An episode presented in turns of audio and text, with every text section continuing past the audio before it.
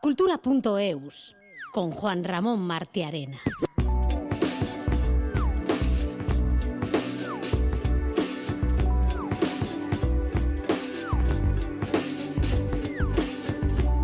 La actualidad cultural de hoy es eminentemente musical, ya que el Orfeón Pamplones ha presentado esta misma mañana la programación para 2024 que cuenta con diversas citas importantes como por ejemplo actuaciones en el Palau de la Música de Valencia, el Auditorio Nacional de Madrid o un concierto muy especial en Baluarte junto con la Orquesta Sinfónica de Navarra.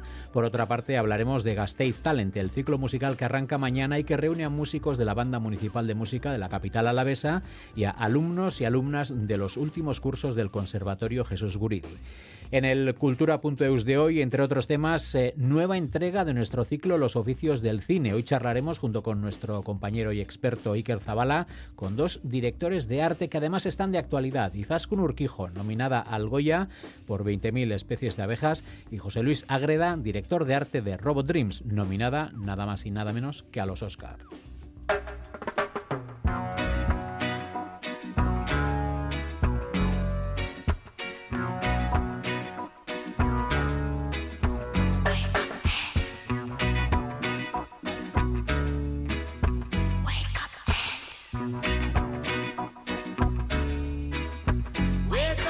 Comenzamos el programa escuchando al gran Bob Marley, ya que hoy hubiera cumplido 79 años. Marley puso a Jamaica y al reggae en el mapa mundial de la música y al frente de su grupo de Wailers, el cantante, compositor y guitarrista lanzó 13 discos de estudio. Su colección de grandes éxitos, Legend, de Best of Bob Marley and the, Wailers, and the Wailers de 1984 es el álbum más vendido en la historia del reggae, con más de 28 millones de copias.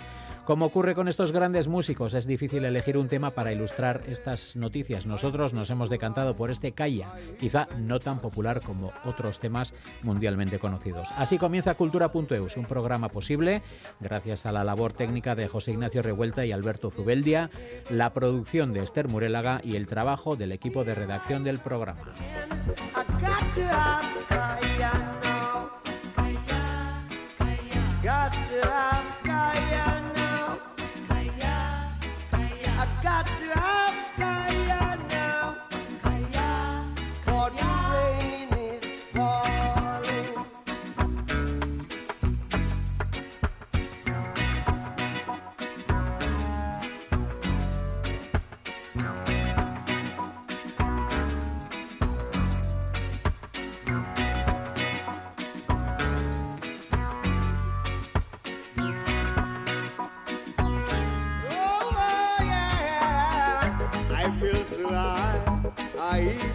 touch the sky above the falling rain.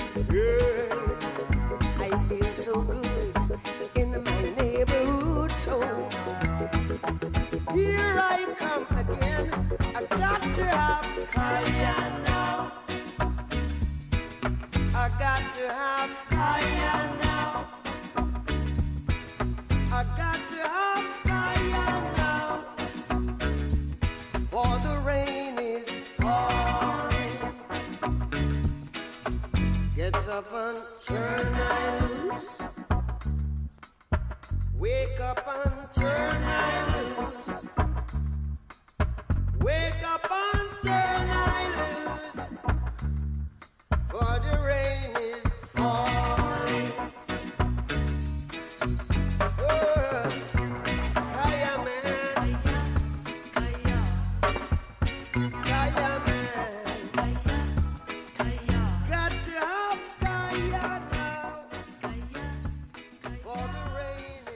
Y del reggae a la música del Orfeón Pamplones porque esta agrupación ha presentado esta misma mañana su programación para este año 2024. Entre otras citas, ofrecerá conciertos en el Palau de la Música de Valencia y en el Auditorio Nacional de Madrid. Además, interpretará por primera vez en Navarra la obra Las Estaciones de Haydn y estrenará una obra del compositor guipuzcoano David Azurza dedicada a la piedra. El Orfeón también ha aprovechado la presentación para hacer un llamamiento a las instituciones. El objetivo, proteger la tradición coral y llevarla a las aulas. Itziar Lumbreras.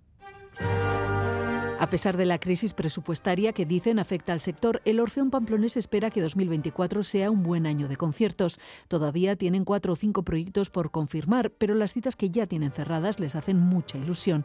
Igor Ijurra es director del Orfeón hay una crisis presupuestaria. Entonces, bueno, eso hace que tengamos que decir que no a conciertos y que este año, por ejemplo, pues tengamos algún concierto menos, pero los que tenemos son muy importantes porque volvemos a Madrid, al Auditorio Nacional y volvemos a Valencia. Valencia será ya la quinta vez a la que vamos al Palau de la Música, que además ha sido remozado después de cuatro años de obras. Vamos a ser el primer coro que actúa en el Palau con la Orquesta de Valencia, su director titular, hacer Carmina Burana, que es la obra que más hemos hecho en los últimos 15 años.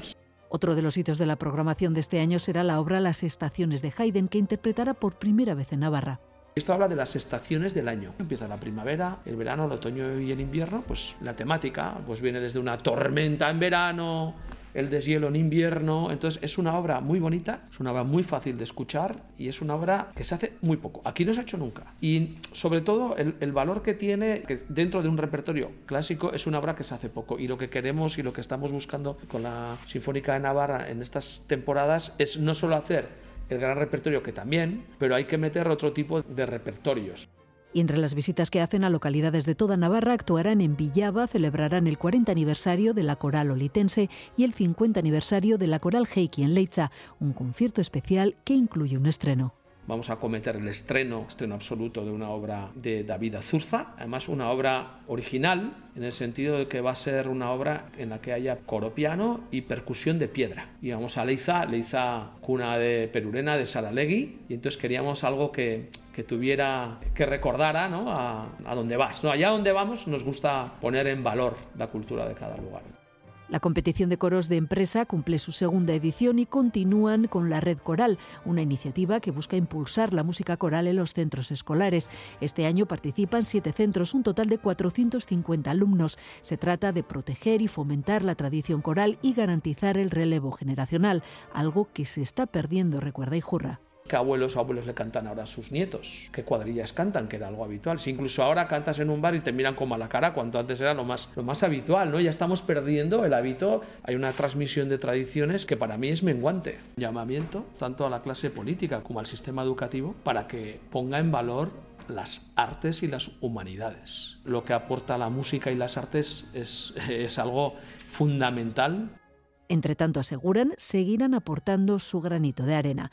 Para completar la programación anual, conciertos a capela, calejiras, concierto especial de San Fermín y San Saturnino, entre muchos otros.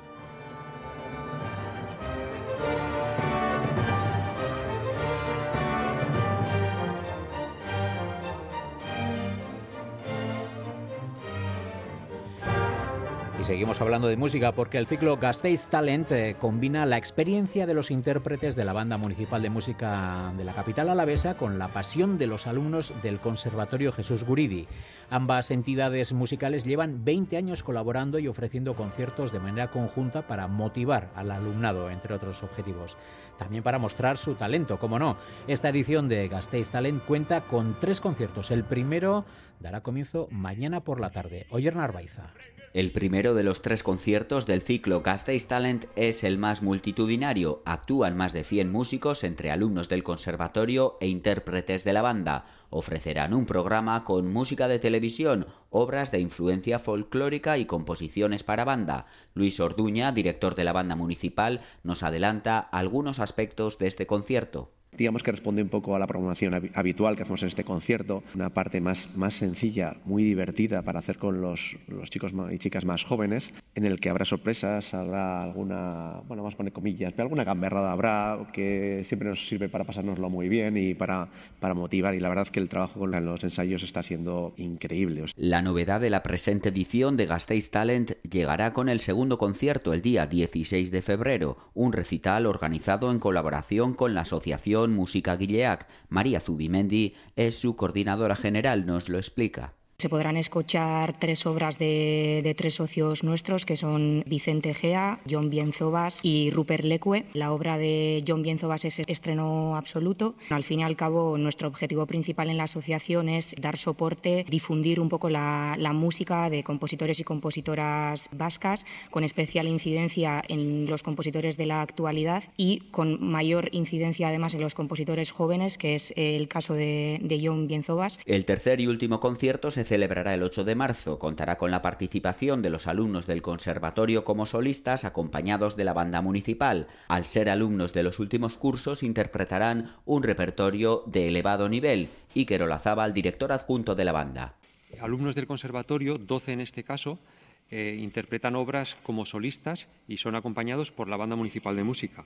Eh, los instrumentos que participan este año son clarinete, chistu, canto, flauta, percusión, violín y saxofón. Es quizá el, clásico, el gran clásico de, este, de este ciclo, porque lleva desde 2004. La entrada a los conciertos será gratuita hasta llenar aforo.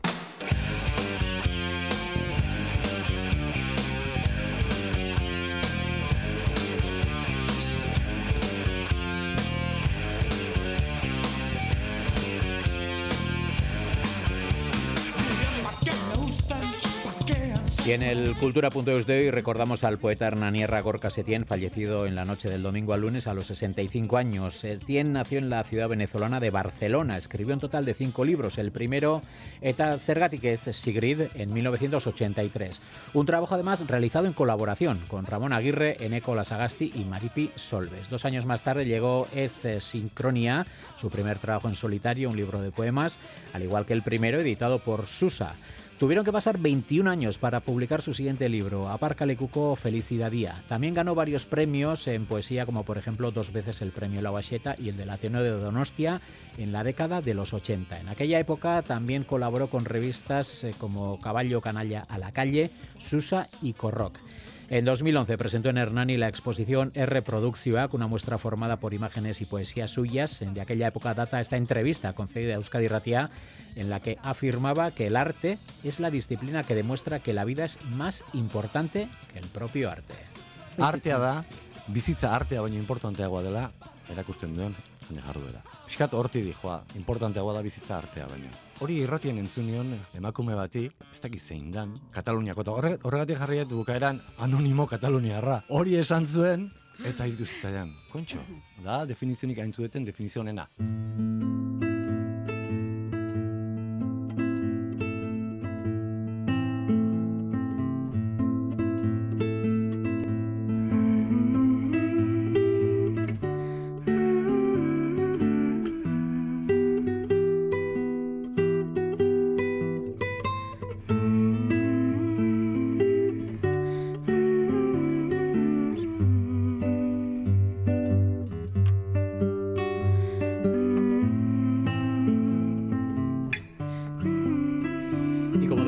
en la portada del programa, en el cultura.eus de hoy, eh, pues vamos eh, con una nueva entrega de nuestro ciclo Los oficios del cine.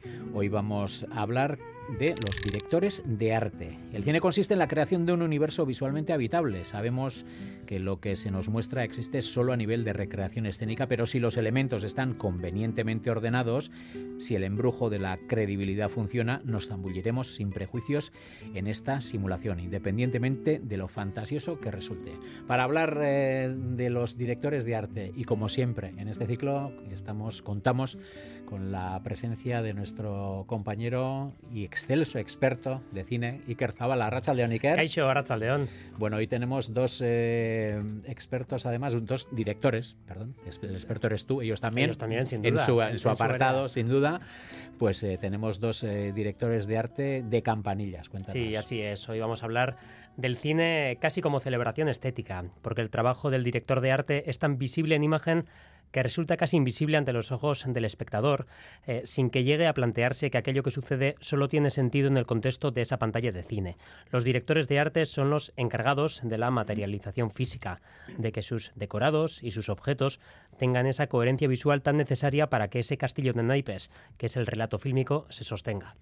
Y bueno, como decíamos, dos directores de arte de Campanillas. Empezamos por Izaskun Urquijo, directora de arte, pues de ni más ni menos Armentarí, Anne, Nora o sobre todo de noche. Y ahora mismo también una directora de arte de actualidad, porque está nominada al Goya de este año por 20.000 especies de abejas. Por si eso fuera poco, tenemos también a José Luis Agreda, ilustrador de cómic, director de arte en Buñuel, en El laberinto de las tortugas, y de la reciente Robot Dreams, que además pues está nominada a los Oscar.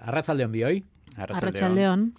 Bueno, pues eh, vamos a empezar por eh, no lo más importante, pero lo más eh, lo que más llama la atención al gran público, a los que entre los que me encuentro yo, que somos los no tan iniciados como Iker, esa nominación a los Oscar. ¿Has bajado ya de la nube? Casi no lo he asimilado. la verdad es que cuando estás trabajando en la película, estás pensando en solo en, la película, no piensas en, en, premios o en reconocimientos o en hasta dónde va a llegar, ¿no? y cuando salió había tan pocas posibilidades que nos quedamos, eh, o sea, que nos costó ese asimilar, ¿no? E-, ese momento. Oye, en el tema de la nominación tuya a los Goya, bueno, también es una nube quizá no tan grande, no contenga tanta lluvia, pero bueno, 20.000 especies de abejas, pues eh, es uno de los, si no el bombazo, uno de los bombazos de la temporada cinematográfica, ¿no? ¿Cómo, cómo lo lleváis tanta, tanto premio, tanta nominación, tantos festivales por los que pasáis y, sois eh, aclamadas? Sí, a veces piensas, ¿no? El otro día lo hablaba con, con, Lara y era como, igual es un error, esta, esto es una broma que está pasando, pero quizás, bueno, es una película que ha gustado mucho, no que ha llegado en un momento necesario quizás o concreto, que la sociedad lo ha cogido tan bien. Y, y, quizás como ha gustado tanto la película, eso pone el foco también al, resto de los departamentos y por eso quizás se valora tanto pues el resto, ¿no? Pues eh, tanto la dirección de arte, vestuario, eh, pues cualquier otro, ¿no? La fotografía. Hablaremos después sobre vuestros respectivos trabajos en estas dos películas que son dos de los grandes hypes ¿no? de, la temporada, como decía, como decía que Martí. Eh, pero comencemos por el comienzo, por esa labor de, dirección artística. Eh, por el propio nombre, si me permitís, porque leemos diseñador de arte, leemos también escenógrafo, decorador, también hemos escuchado. ¿Hay diferencias en esto? A ti, José Luis, entiendo que los decorados eh, te pillan un poco lejos, pero no sé, director artístico, digamos que es la nomenclatura con la que os sentís cómodos? Sí, por, lo menos en animación, que es eh, el mundo en el que me muevo yo, sí es, director artístico, ¿no? O diseño de producción también a veces, ¿no? Y, claro, nosotros creamos decorados, pero eh, o lo que le llamamos más eso, las localizaciones, ¿no? También es diseñar esos espacios que después vamos a dibujar, ¿no? O sea, no, está el componente después de construir, de buscar los objetos o de, crear ese mundo real, ¿no? Para los actores sino más eh, ver cómo lo podemos dibujar para nuestros actores, que son los, las animaciones. Claro. Y Tascun, en tu caso, no sé, escenógrafa, decoradora, ¿te sientes también identificada con esto? Sí, quizás lo pasa que eh, directora artística engloba más cosas que solo decoradora, ¿no? Mm. Al final es eh, conseguidora, también es diseñadora de objetos decorados, etcétera, y, de interpretadora, voy a decir, ¿no? Al final tienes que entender qué es lo que quiere contar la historia, ¿no? Y que el decorado sea una, un personaje más, mm. ¿no? Oye, estas últimas semanas en las que estamos repasando las profesiones del cine, pues hacemos un repaso en cada apartado, vamos a decir, eh, y preguntamos por o hablamos por lo de los prejuicios que puede haber eh, adheridos a una, a una profesión. En vuestro caso, en ocasiones no hay tan siquiera prejuicios porque ni tan siquiera es sabido quién es el responsable de, ese departamento, de la dirección de arte. Eh, porque no voy a decir que se silencia, sino que no tiene, no, no, ocupa un lugar tan destacado en los créditos e incluso en la difusión de la película. ¿Cómo se podría explicar vuestro, vuestro cometido? ¿Cuál es, ¿Cuál es la misión, vamos a decir, principal? Ya nos has hablado de conseguidora y demás cosas, pero la misión principal, eh, para que nuestros oyentes se hagan una idea. Bueno, mi, mi trabajo eh, trata en, le, un guion, entiendes qué decorados va a haber, tienes que entender la historia, la época, los personajes, porque esos, esos decorados que vas a diseñar tienen que hablar de esos personajes y de esa historia. Entonces, eh, a veces van a ser unos decorados que van a partir de cero, que vamos a construir en plató. Otras veces van a ser espacios que ya existen, como por ejemplo en 20.000 especies de abejas, donde se consiguen unos espacios que funcionan muy bien porque el exterior es un eh, espacio industrial rompiendo eh, la euskalería bucólica, ¿no? Es industria, es máquina que golpea y viene muy bien para la, para la película, pero el interior no nos está interesando nada, entonces hay que vaciarlo completamente y hay que vinilar el suelo como si fuese madera, vinilar los marcos, eh, poner el, empapelar las paredes, eh, ambientar totalmente todos los, muebles, lámparas, etcétera, eh, pero no de cualquier manera. en el caso de 20.000 especies de abejas, por ejemplo, el color, ¿no? El color miel es algo que se mantiene en toda la peli, pero en la casa de la abuela va a haber un tono más azul, más frío por el personaje que es en el de la tía es unos colores más verdes, amarillos, pues más en contacto con la naturaleza, más libre, incluso algo más masculino en cuanto a algunas formas. Eh, en el taller es más oscuro, ¿no? Es el que, el que guarda todos los secretos de la Itona, que llevaba mujeres allí, que todo el mundo lo sabe, pero no se habla los problemas y el, sufrimiento que ha podido crear en la historia, ¿no? O, la, el centro de, de apiterapia, era un almacén que también vaciamos completamente y ahí generamos como ese espacio un poco mágico ¿no? de, la sanación de las abejas. Eh, entonces, eso, pero no solo es decorar, porque a veces es inventar. Quiero decir, eh, en la película aparece un árbol donde hay un, un, panal que parece natural, pero realmente no lo es. Eso es un artilugio que hemos mm, inventado, unos panales con unos imanes para cada toma poder hacer ese quitar y poner meterlo eh, con un apicultor para eh, eh, meterle abeja y colocarlo, ¿no? Por ejemplo, eso. O hay que conocer también, en este caso, el mundo de la escultura de bronce, la cera perdida, porque a lo largo de la historia de la película va a haber una escultura que se va a ir creando, pero realmente no es real, no es un objeto que se va transformando. Tú tienes que tener preparados un montón de elementos para cada secuencia o para cada toma, tener un montón de pruebas también que poder utilizar. ¿no? Entonces, más allá de eh, ser un decorador o, un estilista o no tener sentido eh, estético sobre la decoración, primero tienes que entender el lenguaje del cine para empezar, cómo funciona, y luego eres un investigador en cada película, ¿no? En, en Inunidati es siglo VIII, cómo era aquello, y para eso yo me reuní con arquitectos, arqueólogos, etcétera. En Arrementari era crear un mundo de fantasía, que era un cuento, entonces era toda una exageración, y crear de cero, diseñar todo como que Ahí sí cogía más presencia quizás el decorado porque es como ves que todo es como una fantasía, ¿no? Pero en el caso de, de abejas es hiperrealista, tiene que parecer que eso estaba así, pero eh, vivido, eh, hiper ¿no? Eh, realista, pero realmente es algo artificial. José Luis, en tu caso, imagino que algunos de los elementos que menciona Izaskun serán comunes y muchos otros no, ¿no? Por ejemplo, vosotros lo de aprovechar cosas que ya existen, bueno, lo tenéis que crear todo desde cero o, bueno, o empleando referentes, ¿no? Eh, Eso es. Pero bueno, eh, hay muchas cuestiones que, que, son totalmente distintas, ¿no? En el campo de la animación. Sí, pero yo, yo creo que en esencia es o sea, la parte esencial en cuanto a, nuestro, nuestra tarea dentro del mundo del cine es la misma, ¿no? Es la historia, que sería como lo esencial, y, lo siguiente, la, visión del director, ¿no? Es qué, es lo que está buscando el director, qué es lo que, eh, necesita, qué herramientas le podemos dar nosotros como, diseñadores para que la cuente de la manera que quiere, ¿no? Yo creo que las diferencias pues empiezan en eso, en que nosotros eh, no necesitamos construir eh, físicamente con todos los problemas y ventajas ¿no? que, puede, que puede tener eso, sino que creamos de cero, ¿no? Entre comillas otra vez, porque claro, creamos de cero. Eh, las dos películas que he hecho yo también son eh, películas históricas. La primera era, pues eso, años, años 30, años 20, años 30 en, en Las Urdes, era un sitio muy concreto, un momento concreto, que estaba muy documentado y está basado en un documental de Buñuel, con lo cual había momentos que tenían que ser, que tenían que coincidir bien lo que veíamos en, en imagen real y lo que veíamos en, en animación.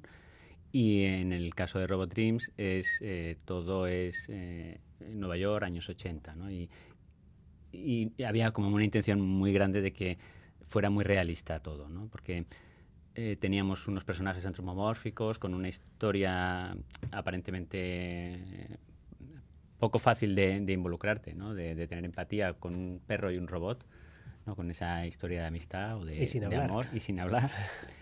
Y entonces todo lo que tenía que rodear eso tenía que ser muy realista para que la gente entrase, ¿no? Y realista pero que funcionase eh, en animación y dentro del estilo que, con el que partíamos, ¿no?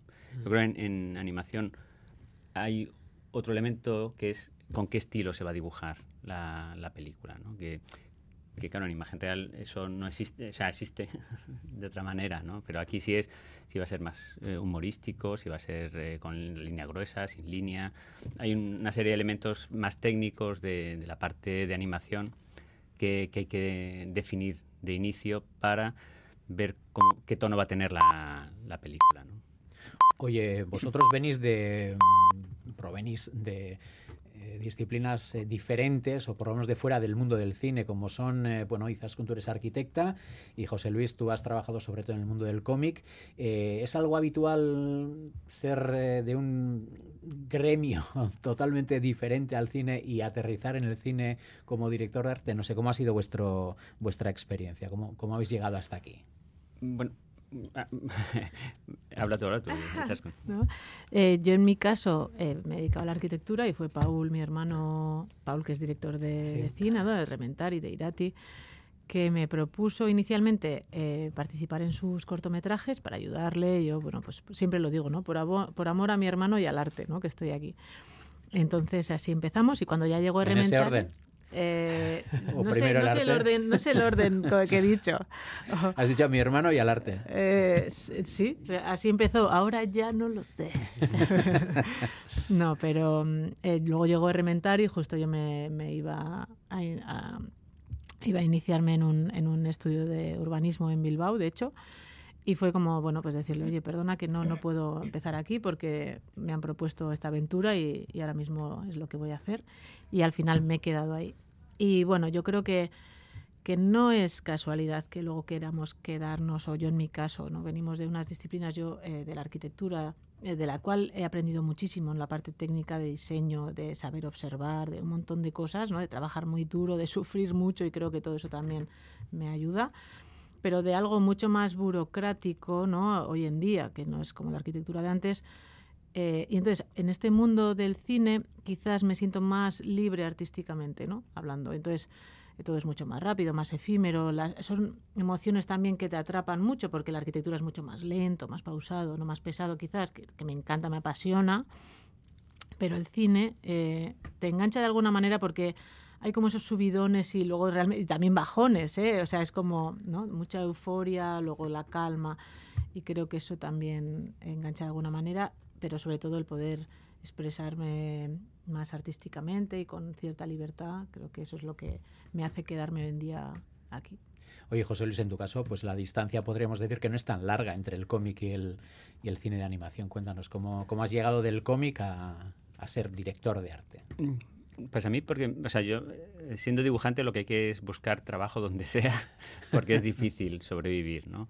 Entonces yo hacía publicidad, hacía diseño de personajes para series, para proyectos de animación, vamos, eh, ilustración, y me llamó eh, Salvador Simó, el director de, de Buñuel en el laberinto de las tortugas, que había, había visto mi trabajo y le parecía que podía encajar y que podía funcionar para, para su proyecto, ¿no? Y así fue como entré en dirección de arte, ¿no? Aunque ya, ya conocía un poquito los procesos. ¿no? Y a mí hay una cosa distinta a- al, al trabajo de, de Izaskun, que justo lo mío es lo contrario, es mucho más lento que el trabajo en publicidad o en cómic o, o en prensa, sino que esto es como más relajado, tienes mucho más tiempo para ir evolucionando, para ir mejorando el proyecto, porque los proyectos de animación eh, son sobre todo lentos. O sea, hay, hay un proceso de, de limpieza, ¿no? Empiezas todo muy en RAF, después lo vas limpiando, lo vas ajustando, vas de- delineando, vas haciendo el color. Entonces hay esa parte como más tranquila y de, y de perfeccionismo que encaja mejor con, con mi personalidad que, que el mundo de, de la prensa, que es en lo que me movía yo, que era siempre pues muy rápido, ¿no? Y haces una cosa para la semana siguiente, después hay otra, después hay otra y todo se va olvidando, ¿no? Pero ese proceso así lento, pues a mí me, me gusta, ¿no? Sí, nos decía Pablo Breger, ¿no? El cine de animación es como el de imagen real, pero a cámara muy lenta, ¿no? Que Sí, es una sí, manera sí. también de... Al principio le decían que, que la diferencia era eh, que el, cine de, imagen real son los 100 metros lisos y el otro es un maratón, pero al final decía él, no, no, estos son 100 metros lisos, 100 metros lisos, 100 metros lisos, 100 metros lisos, porque al final cada una de las fases es muy intensa, ¿no? Es verdad que, que está compartimentado y, y, bueno, hay que ir cerrando fases, ¿no? Pero cada fase pues también es, es intensa en su momento. Sí, yo sí que diría que realmente lo que más me gusta en lo que es el proceso de, de crear una película, en mi caso, en la dirección de arte, es, es la, la parte previa. Claro.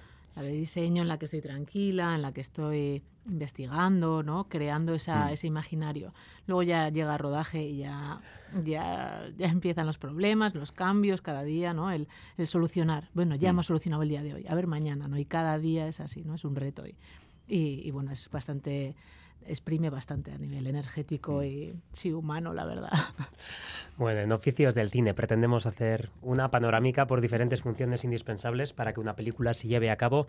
Esos eslabones se unen mediante las preguntas que os vais formulando entre los eh, diferentes eh, gremios, entre los diferentes profesionales.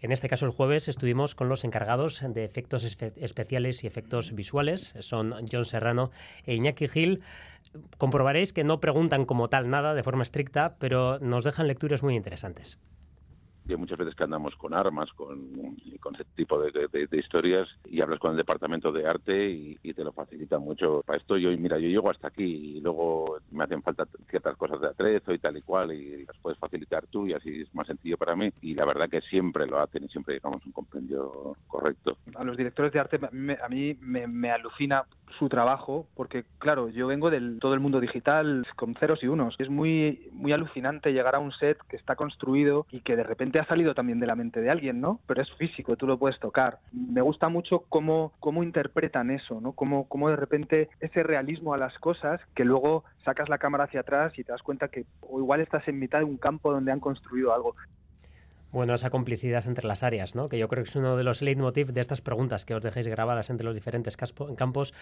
Mm, ¿Cómo es esa convivencia con los efectos especiales? Se refería John al, atrecho, que esto también, bueno, José Luis a ti no, pero dices que el, atrecho sí que es también parte de, vuestro, de vuestro hábitat casi, ¿no? Jo, yo, John eh, lo tengo, le tengo muchísima estima, tenemos muy buena relación, hemos participado en varias películas juntos y para mí es un, departamento fundamental, porque eh, inicialmente en las películas, cuando se quieren efectos, se intenta que sean como muy sencillitos y, vienen a los de arte, nos, nos vienen y, oye, ¿nos podéis hacer un poco de fuego, un poco de aire, un poco de lluvia? No, no, llama a drama, ¿no? Llama a efectos especiales, ¿no? Entonces, a nosotros nos solucionan muchísimo y yo con John suelo tener muchas conversaciones.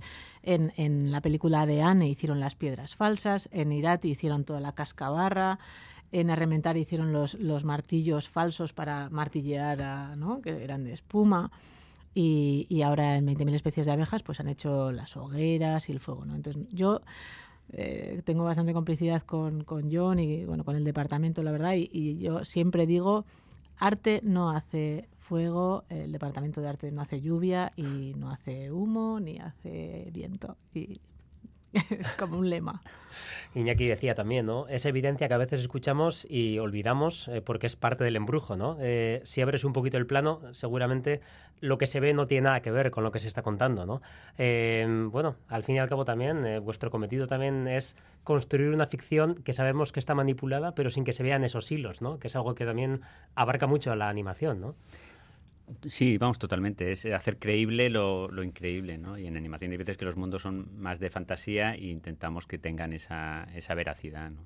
Y claro, nosotros, el departamento de, de, o sea, de, efectos especiales es tanto eh, un departamento dentro de animación como el, el, equipo de compo de después, ¿no? Entonces sí que hay mucha, también mucha comunicación porque compo después va a tener que juntar la animación por un lado, eh, los fondos que hemos creado por otro, y hacer que todo eso funcione, ¿no? Entonces tiene que haber mucha comunicación para ver qué necesidades van a tener ellos, cómo quieren que les entreguemos eh, eh, nuestro, nuestro trabajo, nuestros ficheros, cómo va a funcionar eso con, con, animación, si vamos a poner sombras o no, qué tipo de iluminación. O sea, al final sí que hay que tener como mucha relación con el resto de departamentos para que la cosa fluya y sobre todo para que no se junte en el último momento todos los problemas que sería ese en el departamento de compo, ¿no? Bueno, como hemos dicho al principio, pues en este ciclo de profesiones del cine, pues eh, establecemos una especie de cadena entre las diferentes eh, profesiones y diferentes profesionales. Entonces siempre pedimos a, los profesionales de un departamento que formulen una pregunta a los invitados de la semana que viene. En este caso, los siguientes invitados serán directores de fotografía. ¿Qué les preguntaríais? Quizás con yo le preguntaría qué es lo más importante que espera de, la dirección de arte, en este caso, o del departamento de arte, cuando llega a rodar a un espacio. ¿Qué espera que, esté siempre o cómo espera que estén las cosas? O, bueno, un poco, ¿a qué le da prioridad? José Luis, en este caso, los directores de fotografía no son estrictamente compañeros tuyos en una película de, animación, pero no sé, quizás desde el otro lado de la barrera. Sí, sería más eso, ¿no? Y sobre todo después de haber trabajado con eh, gente que se ha trabajado, o sea, que se ha dirigido eh, películas de, de, imagen real, hay como cierta cosa de que el director de arte es, en el rodaje es el que tiene más poder, ¿no? Esa sensación. Ahí solo ver si, si eso lo percibe eh, el director de arte, si, si, o sea, el director de fotografía, si tienen esa sensación, o, es la sensación del resto del equipo diciendo, pero ¿por qué están mandando? Por, ¿Cuándo hay que rodar? ¿Cuándo no? ¿Cuándo? no? Es un poco más por eso, curiosidad personal. Pues como ocurre con gente tan interesante, pues en el guion teníamos preparadas muchísimas más preguntas, pero el tiempo se nos echa encima. Y la verdad es que es una labor siempre engorrosa tener que cortar casi casi de raíz pero bueno, pues, si fuera por nosotros seguiríamos pues toda la tarde prácticamente con vosotros. Y Zaskun, eh, José Luis, muchísimas gracias eh, a, vosotros o a, los dos por vuestras interesantes explicaciones y sobre todo muchísima suerte pues tanto en los Goya y, qué decir en los Oscars, ¿no? A, ver, eh, a ver si os vemos en la tele ahí saludando con el con el premio bajo el brazo. Es que rica, cualquier cosa puede pasar, así que es que ricas. Es que ricas.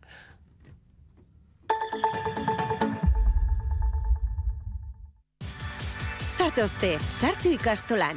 Ibil bide oso bat daukagu prest. Aurra erdigunean jarrita, pertsona giza dimentsio osoan gara dadin.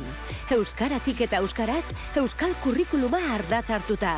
Langile, familia eta ikasleak, lankidetzen, euskal herri osoko eunda malau ikastolei bultzada emanez. Gu ikastola. Zu? Etxe Barria, Blanchard, Barceló, Tella Eche, Ucelay, Oscar Domínguez, Menchugal. La Galería Lorenart presenta una extraordinaria colección de obras de arte de los autores más importantes del siglo XX y actual. Una oportunidad única al alcance de todos. Podrás adquirirlas del 3 al 12 de febrero en el Hotel Ercilla, Bilbao. Más de 50 razones para visitar Tafalla en ferias de febrero. De 9 al 11, alimentación artesana, feria caballar, concurso de enganche, exhibición de labores tradicionales, exposición de vehículos antiguos, visita Gidatuak, feria de antigüedades, Mariñalak de Amborradá, Chunchuneroak y más música en directo. Gigantes, escupilotá, boxeo, venta de plantas y flores, demostraciones de herraje y esquileo, kickboxing, Susco, Tafalla Cantuz, sorteo cuto divino. Subvención a turismo Gobierno de Navarra. Nafarroaco Gobierno Hoy en ETV2 en la noche de... Con ustedes el mago de Wall Street en persona. Me llamo Lee Gates y el programa es Money Monster. George Clooney y Julia Roberts en una película dirigida por Jodie Foster. ¿Quién es el de la cámara 2? Yo voy armado, pero no soy el verdadero criminal. Viniste aquí en busca de respuestas y mereces algunas. Money Monster. Hoy en la noche de...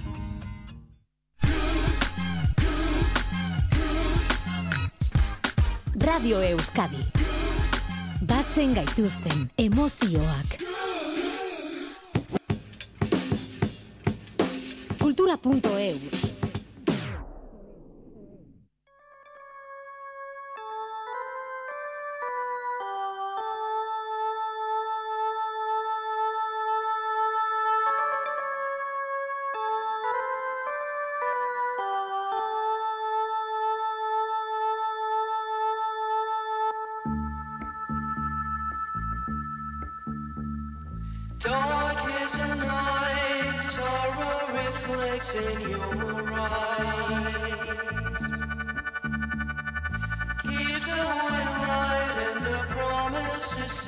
Escuchamos el tema Dark is the Night, el tercer adelanto de lo que será el nuevo disco de The Limbus, un nuevo disco, el cuarto de la banda madrileña que llevará por título Off the Loop y se publicará, se publicará en abril.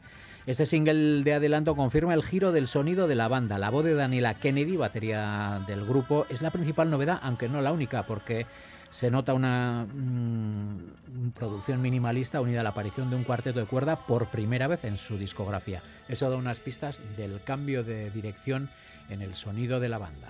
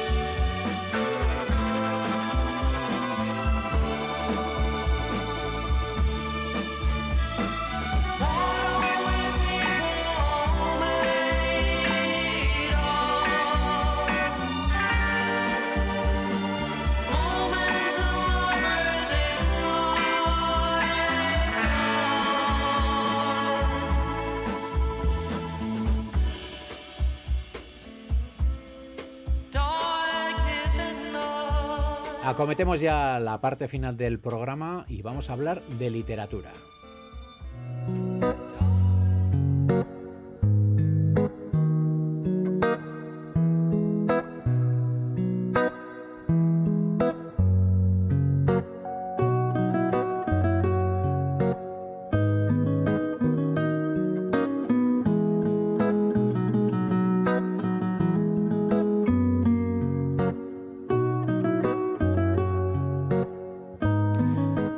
En este último tramo del Cultura.eus de hoy vamos a hablar de literatura porque es lo que toca hoy con nuestra querida experta Patricia Millán. Arracha León, Patricia. Arracha León, muy buenas tardes. ¿Qué tal? ¿Bien? Muy bien, aquí estamos. Bueno, eso me gusta, siempre actitud positiva, que es la que intentamos transmitir en el programa. No es un buen rollismo barato, sino sentido. eso es. Bueno, hoy vamos a hablar de sobre todo dos libros que nos pueden dar una idea de cuáles pueden ser las principales líneas editoriales de este año 2024. Dos tipos de literatura, podremos decir, totalmente diferentes. Cuéntanos. Pues sí, porque este año se están, bueno, se están afianzando dos líneas, ¿no? Digamos, por un lado, la literatura de lo fragmentario, de lo no lineal, lo narrativamente inconexo, que conforma un libro desde esos espacios vacíos que rellena el propio lector, que es un fenómeno que yo creo que va muy en relación con la sociedad de lo inmediatez, de lo breve y de lo instantáneo, que no da pie, o al menos da más pereza, a sumergirnos en narrativas más densas o extensas, más descriptivas y más reposadas. Y por otra parte, y esto es motivo de felicidad también, no lo voy a negar, surgen entre las novedades del presente año libros de corte menos dramático pero más amables, desde lo costumbrista, lo divertido, incluso alguno de ellos, que nos ofrecen una salida muy digna desde lo literario a tanto sufrimiento en el papel. La literatura es conflicto, sí, pero tampoco hace falta ofrecerlo siempre desde el más puro dolor y desasosiego, como decía pues, Mary Poppins, con un poquito de azúcar, esa píldora que pasará mejor.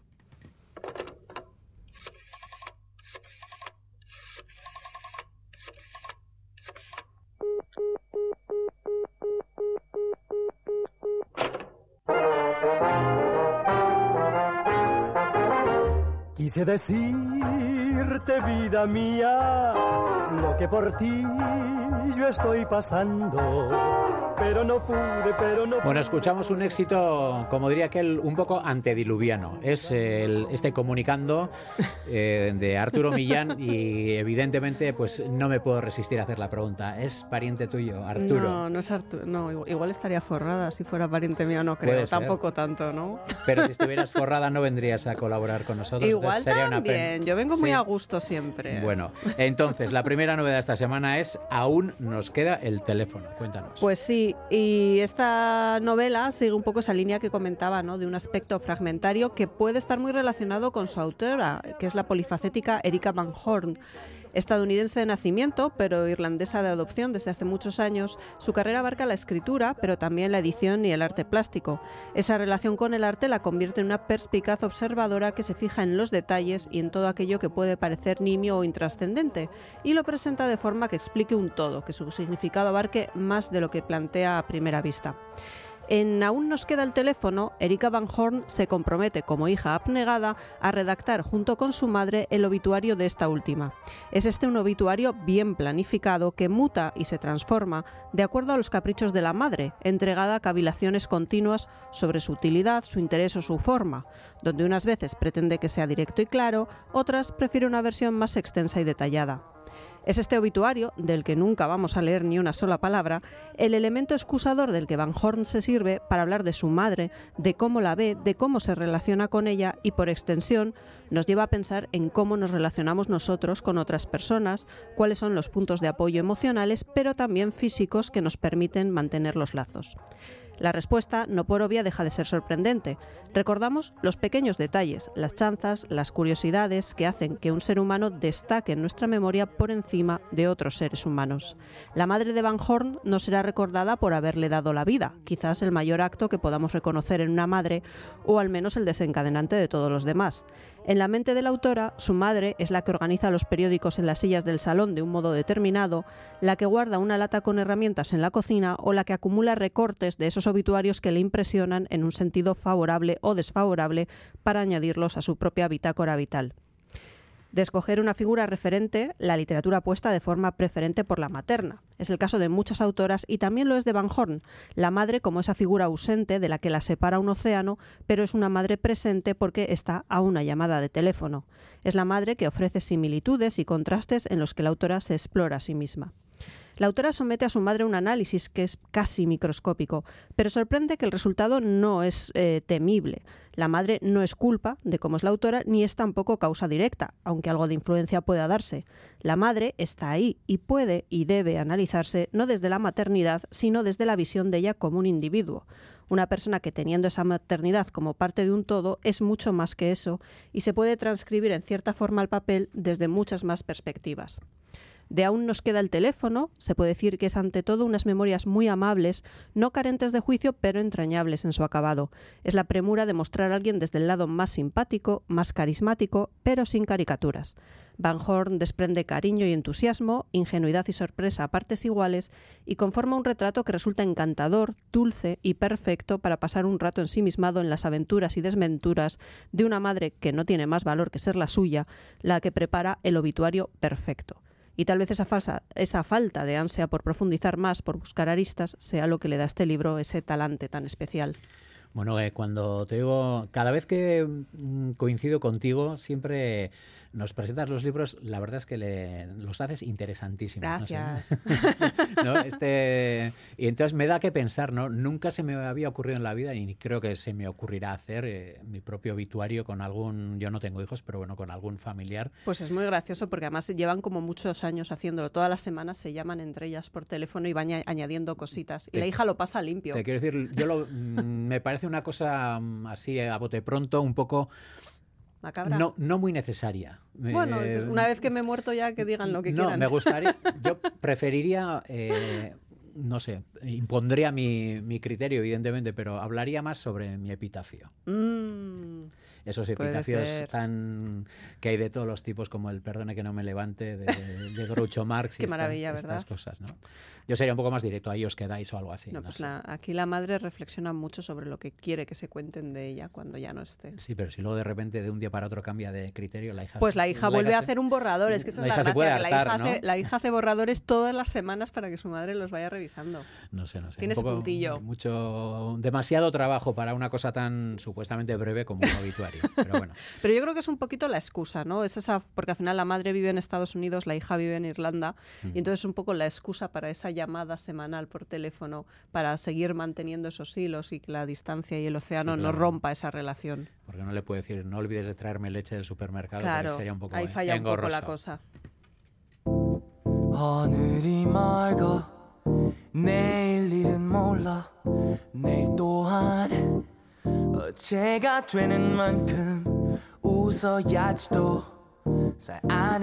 Bueno, y el segundo libro que repasamos o presentamos hoy es eh, una de esas pequeñas joyas que deslumbran venidas del lejano oriente, de Corea del Sur, si no. Me de Japón. De Japón. De Japón. Ay, perdón. Sí. Bueno, ya sabes, echas el dardo en el mapa y no cae en Japón a veces, cae al lado. Mm. Cuéntanos. Bueno, pues se trata de Dorayaki, eh, de Durian Sukegawa, que nos llega de la mano de la editorial Chai con traducción de Amalia Sato. Eh, es una novela que es inédita en castellano hasta ahora, pero habrá gente que igual ha visto la adaptación cinematográfica, que es una pastelería en Tokio. Que, Sí, sí, la vi, sí. ¿Ves? Pues es- esa, esa llegó antes que la novela, llegó antes la película. Eh, igual lo primero es explicar qué es un dorayaki. Que un dorayaki Es lo que aprendimos en la película, que Claro. es un dorayaki. es un tipo de dulce japonés que consiste en dos bizcochos de forma redonda rellenos de anko. Y el anko es una pasta de judías hecha con una variante de judías azuki. Dorayaki, la novela, nos cuenta la historia de Sentaro, un joven solitario que pasa los días trabajando en una pequeña tienda de dorayakis a punto de quebrar. Una tarde conoce a Tokue, una anciana un poco excéntrica que prepara una pasta de anko excepcional.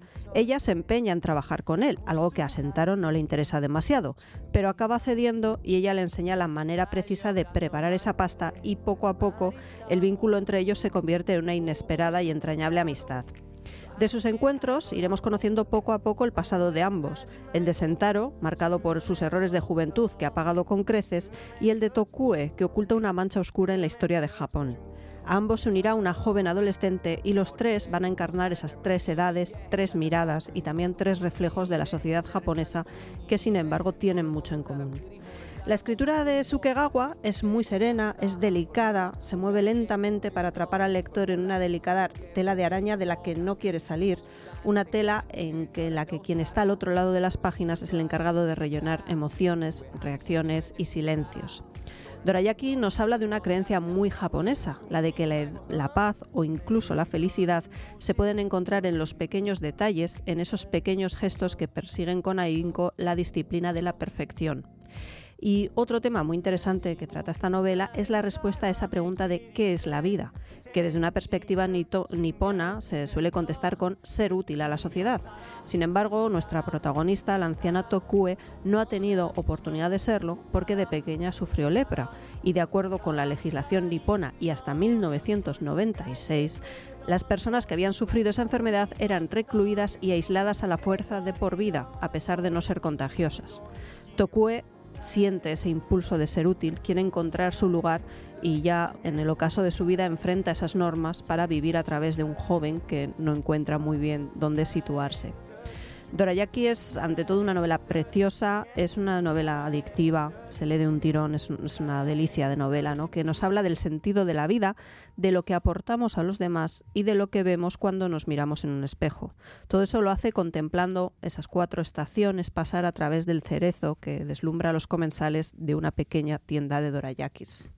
Bueno, pues este ha sido el repaso a la literatura con esos dos libros. Los recordamos, aún nos queda el teléfono de Erika Van Horn y este segundo, pues eh, Dorayaki de Durian Patricia Millán, como te decía antes, ha sido un verdadero placer escuchar tus explicaciones. Y, si te parece, pues nos vamos a despedir como hemos comenzado con Bob Marley, porque Estupendo. hoy sería el, cumpleaños, 79 eh, años cumpliría Robert Nesta Marley. y pues hemos empezado lo que decíamos al principio, cuesta encontrar una canción entre tantos temas buenos, pero pues este Three Little Birds pues también, no sé, nos gusta y... Y nos vamos a ir súper a gusto. Y vamos a ir felices y relajados con la literatura y con el reggae. O sea que qué, mejor manera de afrontar la tarde. Maravillosamente. Cultura.eus vuelve mañana, que pasen una feliz tarde y nos despedimos hasta la semana que viene o dentro de semanas. No, yo con 15 días, tú igual vuelves, pero hasta, yo hasta dentro de 15 días. Yo mañana vuelvo seguro, tenlo por, tenlo por seguro. hasta dentro de 15 días, Patricia, muchas Venga, gracias. Agur.